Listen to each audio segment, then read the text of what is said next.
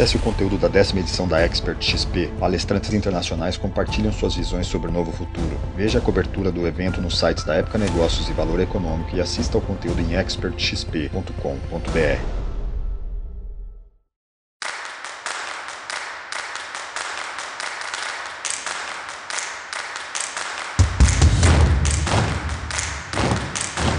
Editora Globo e Época Negócios apresentam Neg News, o podcast que analisa os temas mais quentes da nossa época.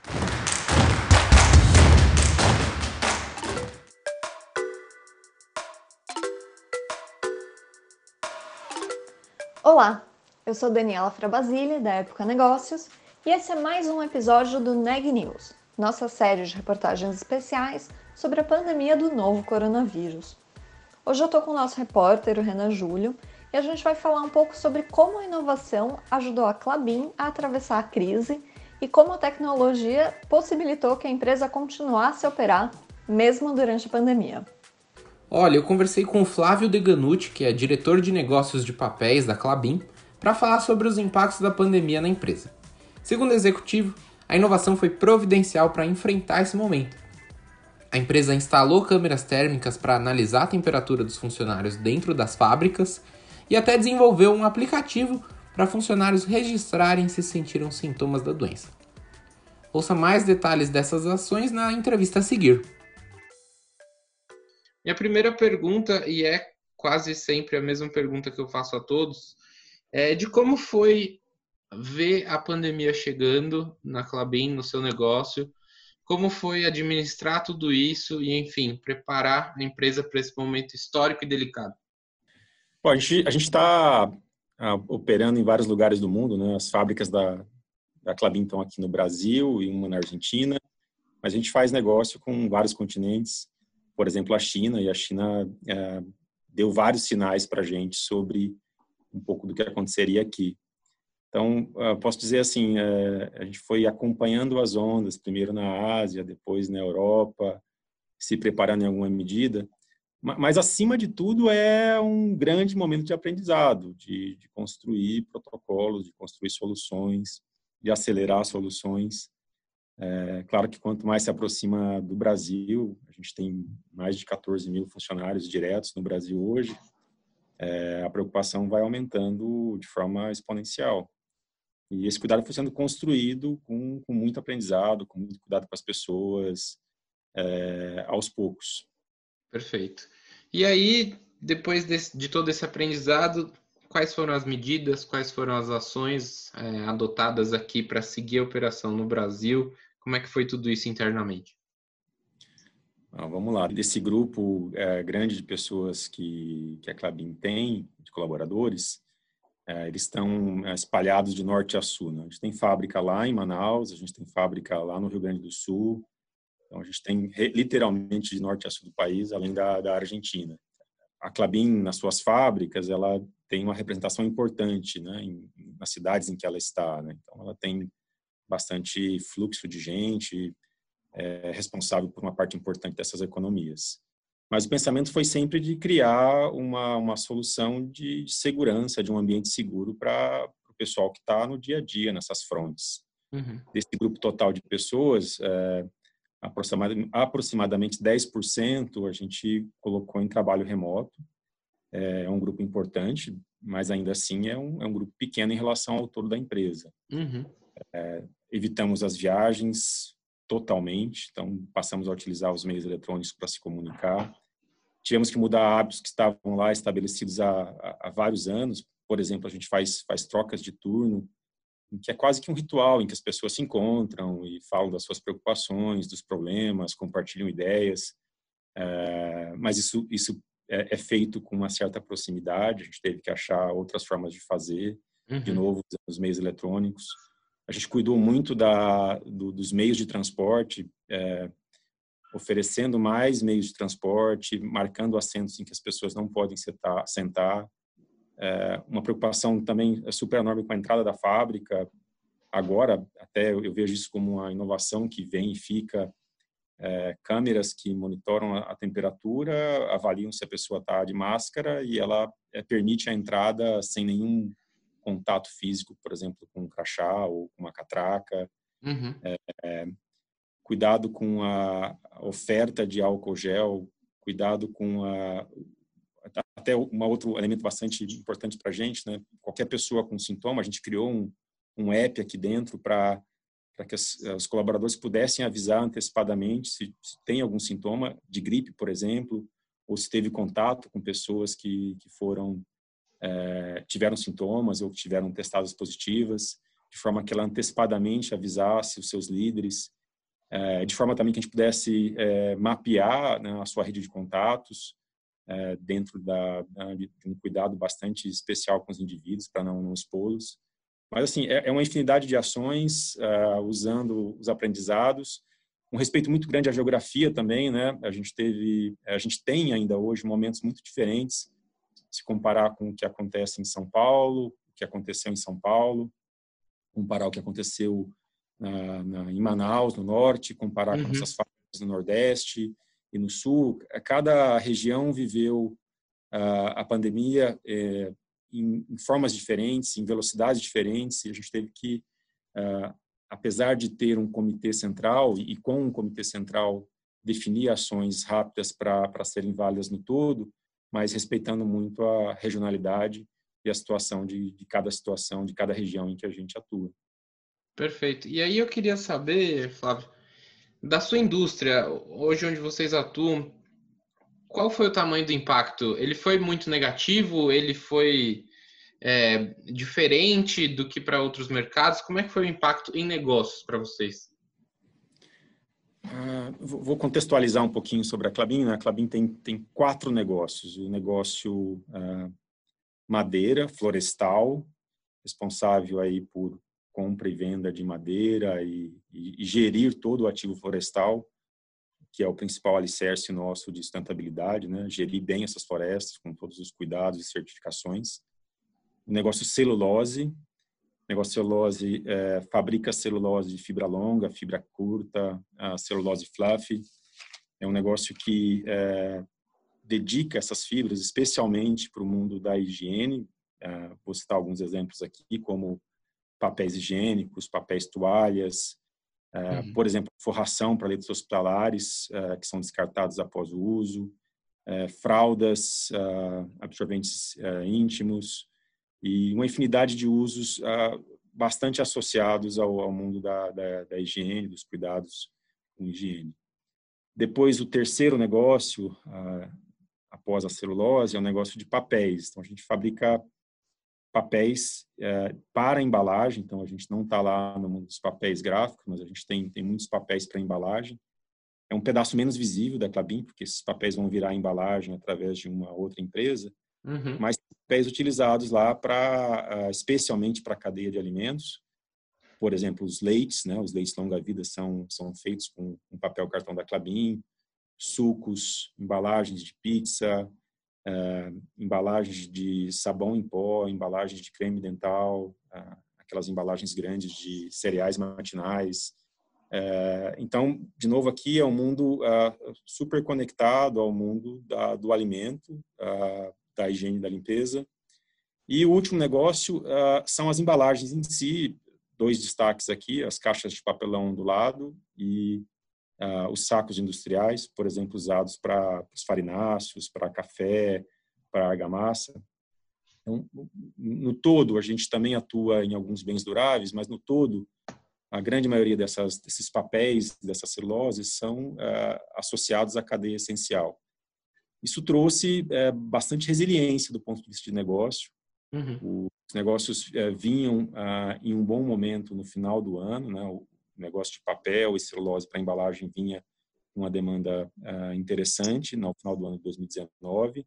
Começou uh, com bastante força no ano de 2020, nos, nos primeiros meses, janeiro fevereiro, e em março eles foram afetados positivamente e isso continuou uh, até esse momento. Então, posso dizer assim que a gente sofre num pedaço do negócio nos bens mais duráveis industriais, em que a demanda foi afetada, mas a gente tem uma demanda importante acontecendo uh, por estar caracterizado como bens essenciais e atuar realmente num, num, pedaço da economia que precisa embalar seus produtos para que eles circulem e continuem aí chegando aos pontos de venda. Então, de forma geral, a gente pode dizer que a Clabin viveu, entre aspas, ali um privilégio de não ter sido tão afetado pela pandemia? Do ponto de vista de negócio, sim. A, a, a Clabin se reorganizou toda para cuidar da, da, sua gente, das suas comunidades. Né? A gente pode dizer assim, a empresa está transformada hoje, se adaptou à nova realidade, mas do ponto de vista de negócio, até esse momento, a Clabin foi afetada de forma positiva pela demanda dos seus produtos.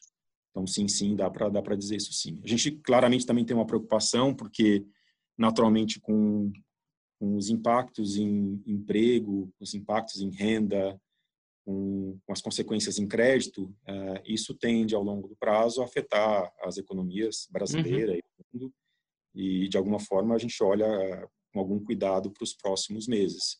Mas até esse momento a demanda tem demonstrado bastante resiliência nesses mercados e é um, é um impacto positivo importante nos nossos negócios. Legal. E eu queria saber qual que foi o, o, papel da inovação nesse processo, né? Você, você mesmo falou, né, que vocês tiveram que, enfim, revisitar uma empresa desse, desse porte. Qual que foi o tamanho da inovação nesse, nesse papel? A gente tem, é, em momentos como esse, né, acho que esse aqui é o, é o, mais marcante de todos, mas em outros momentos de crise, é, a inovação ela se, se demonstra mais forte do que nunca e as empresas se, se, se adaptam e se preparam para fazer parcerias e, e, tirar da gaveta, acelerar processos. E é o que aconteceu. Assim. A minha, minha leitura é, é que alguns projetos e algumas parcerias eles aconteceram em função do momento em que a gente vive. Então, é, aqui novamente é, ganhou velocidade a inovação. A gente conseguiu é, acelerar parcerias, acelerar negócio. Vou citar alguns exemplos aqui, como por exemplo, como o desenvolvimento de uma de uma celulose que ela substitui um, um aditivo necessário para a formulação do, do álcool gel. Uhum. Ela tem papel lá gelificante e que ela rapidamente, é, numa parceria da Clabin com o Senai, com a Apoteca, é, encontrou uma solução usando essa celulose da Clabin e é, em, em, poucas semanas é, certificando e entregando isso como uma solução viável, o que tira uma importação de um aditivo fóssil. É, talvez sem sem esse momento que a gente vivesse, esse processo demorasse bastante mais. Também é, surgem as inovações de pequena escala, eu citei um pouco mais atrás o, o app, é, nós temos hoje uma, uma, uma coleção importante, uma, uma, comunicação importante com startups é, que estão junto com a gente aí buscando soluções inovadoras, seja uhum. na comunicação, seja na contratação de gente. É, a gente também olha para frente, começa, começa a olhar, por exemplo, produtos da Clabin. A gente faz um papel hoje que ele é 100% é, fibra de eucalipto. Esse papel ele ganha atração porque ele é mais leve, então esse, esse mundo da, na, da embalagem ele vai é, muito na direção do e-commerce. O e-commerce precisa de embalagens mais adequadas e, e a leveza das embalagens é, é, um elemento importante. Então aqui de novo a gente tem é, puxado, demandado por um momento é, bastante difícil do mundo, a busca por soluções rápidas de embalagens mais leves e a Clabin teve que rapidamente se adequar a isso. Então, poderia citar realmente é, vários outros exemplos que é, a gente imagina, alguns mais avançados, outros precisam de mais tempo, mas posso dizer assim que foi afetado positivamente, a agenda ganhou relevância, a agenda de inovação ganhou relevância nesse contexto. Muito bom. E aí queria saber, você enquanto um dos líderes, né, e você com todo o time de líderes da empresa, o que, que você acha que ficou de lição, Flávio? O que, que você acha que ficou de principal aprendizado desse momento tão difícil e que trouxe tantas novidades e acelerou tantos movimentos dentro dos negócios? Como é que você vê essa questão? A, a cultura da, das empresas, o jeito que ela lida com seus times, com as suas pessoas, com seus líderes, a forma como ela se relaciona, é, a forma como ela pensa a longo prazo, é, a velocidade que ela aprende, é, ficaram super evidentes e, e, mais valorizados nesse momento. Então, eu sou bastante feliz da, da atuação da Clabin. eu vejo que ela se ancorou em alicerces fortes, que ela pôde reagir de forma rápida a toda essa transformação. É, pouquíssimo tempo atrás, a minha cabeça é, não imaginava é, conseguir trabalhar à distância como eu faço hoje. Hoje eu consigo avaliar os prós e os contras, sinto falta de algumas coisas, olho com meus colegas, penso mesmo, mas o que me permitiu é, rapidamente, em dois, três meses, fazer adaptações no meu time, na, na, na minha forma de atacar a inovação. Para mim é uma cultura forte, uma cultura que, que além de ter 120 anos da empresa, ela, ela permite se adaptar rapidamente a essa realidade. Então essa é uma lição importante. A gente também está olhando ah, para frente e, olhando, uh, tentando interpretar o, o, que é duradouro dessa demanda, né? Então, a gente está aqui pensando, pô, uh, vou citar de novo o exemplo do e-commerce, a gente teve em poucas semanas 4 milhões de novos usuários de de e-commerce no Brasil. Certamente um, um pedaço importante deles, é, mesmo depois do fim da pandemia, né, lá na frente, quando tivermos vacinas ou, ou remédios, é, a gente considera que eles ficarão uh, usarão esse canal. Como é que a empresa conseguiu se estruturar para atender esse mercado e, e virar sua porta de inovação para isso? De novo, para mim isso é duradouro, isso está uh, no DNA da empresa e aprender rápido e se transformar rapidamente para atender esse tipo de mudança. A gente é, começa a imaginar como é que vai ser na frente, né? Não especificamente problemas como este de hoje, mas muita transformação vem no, no mundo que a gente vive. Uhum. Então, posso dizer assim, o que, que fica para mim? É, a empresa tem que ter uma capacidade uh, expressiva de aprender rápido, tem que ter uma pauta de sustentabilidade importante, tem que atuar em mercados resilientes, tem que cuidar bem do, do seu do seu uh, do seu time. É, não é simples você levar né, um, milhares de pessoas para as fábricas, mobilizá-las, mantê-las atentas, é, são pessoas que estão lá de norte a sul do país, tendo que se adaptar a uma nova realidade e tem que é, fazer o seu melhor para manter a atuação da empresa é, numa cadeia essencial. E fizeram, fizeram em alto nível. Então, isso é o que eu, eu levo para mim como principal elemento. Tem muito aprendizado ainda, né? Eu olho uh, sequenciamento disso, como é que a gente vai ser nos próximos meses. A gente uhum. continua um olhar para dentro, um olhar para fora, aprendendo e, e cuidando da, dos times. Aí é, essa é justamente a pergunta que eu faço para encerrar, Flávio. Queria saber o que, que vocês planejam agora para esse curtíssimo prazo de pós-Covid que a gente espera, né, que a gente consiga chegar lá, né, o quanto antes. E como é que vocês estão olhando esse pós? A gente está agora no momento de, é, de muito cuidado com é, manter a guarda alta. Né? A gente está vendo as economias se abrirem, a gente está vendo a economia se abrir, inclusive nas cidades em que a gente está. Uh, a gente entende esse processo, mas mantém um cuidado uh, bastante específico. Então, mantemos os protocolos, os protocolos médicos, os protocolos da OMS, uh, justamente porque nesse momento de abertura, se a gente baixar essa guarda, a gente pode ter é, problemas, né? Uma contaminação maior do que é, se a gente tiver a guarda alta. É, o olhar continua sendo um olhar para dentro e para fora, aprendendo a coisas que não funcionaram tão bem, usando isso para replicar nas nossas unidades, olhar para fora, olhar o momento em que vive as economias já que estão em outro estágio de abertura, é, entender essas consequências para seguir assim. A gente sabe que ainda ainda tem uma maratona pela frente, então não dá para não dá para olhar muito para além de três, quatro meses. A gente tem uma maratona pela frente e essa maratona tem que ser feita com, com muito cuidado, como a gente veio até aqui. Tá? E, e, o olhar do aprendizado, o olhar para novamente para a China, o olhar ah, para Europa, como é que vai ser o sequenciamento nesses países que estão é, um passo à frente do que a gente no, timing da, da pandemia. Notícias do dia. Os Estados Unidos superaram nesta quarta-feira, dia 29 de julho, a marca de 150 mil mortes causadas pelo novo coronavírus. Esse número representa um quinto dos óbitos pela doença contabilizados em todo o mundo. Ao todo, os Estados Unidos registraram mais de 4 milhões e 300 mil pessoas infectadas pela Covid-19. Na nova onda da doença, os estados mais afetados são Flórida, Califórnia e Texas. O governador de São Paulo, João Dória, informou que foram confirmados 96 milhões de reais em doações do setor privado para o Instituto Butantan. Essas doações fazem parte de um programa do governo estadual que busca 130 milhões de reais para que o instituto consiga dobrar a sua capacidade de produção de uma vacina contra o novo coronavírus. Essa vacina, a ser produzida pelo Instituto Butantan, está sendo desenvolvida em parceria com a farmacêutica Sinovac. De acordo com o governador, o objetivo é que o Instituto Butantan possa produzir 120 milhões de doses da vacina.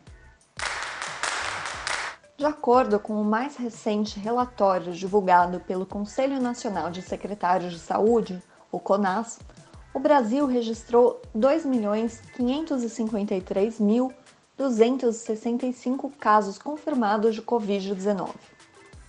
O número de óbitos é de 90.134. Com isso, a taxa de letalidade da doença no Brasil é de 3,5%. O Neg News de hoje fica por aqui. A gente volta amanhã.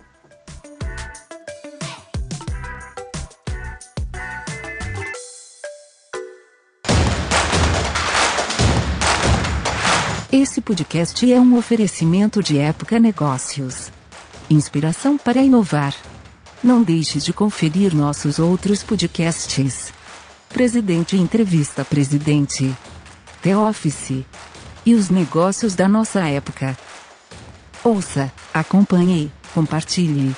Vamos fazer deste podcast o nosso ponto de encontro.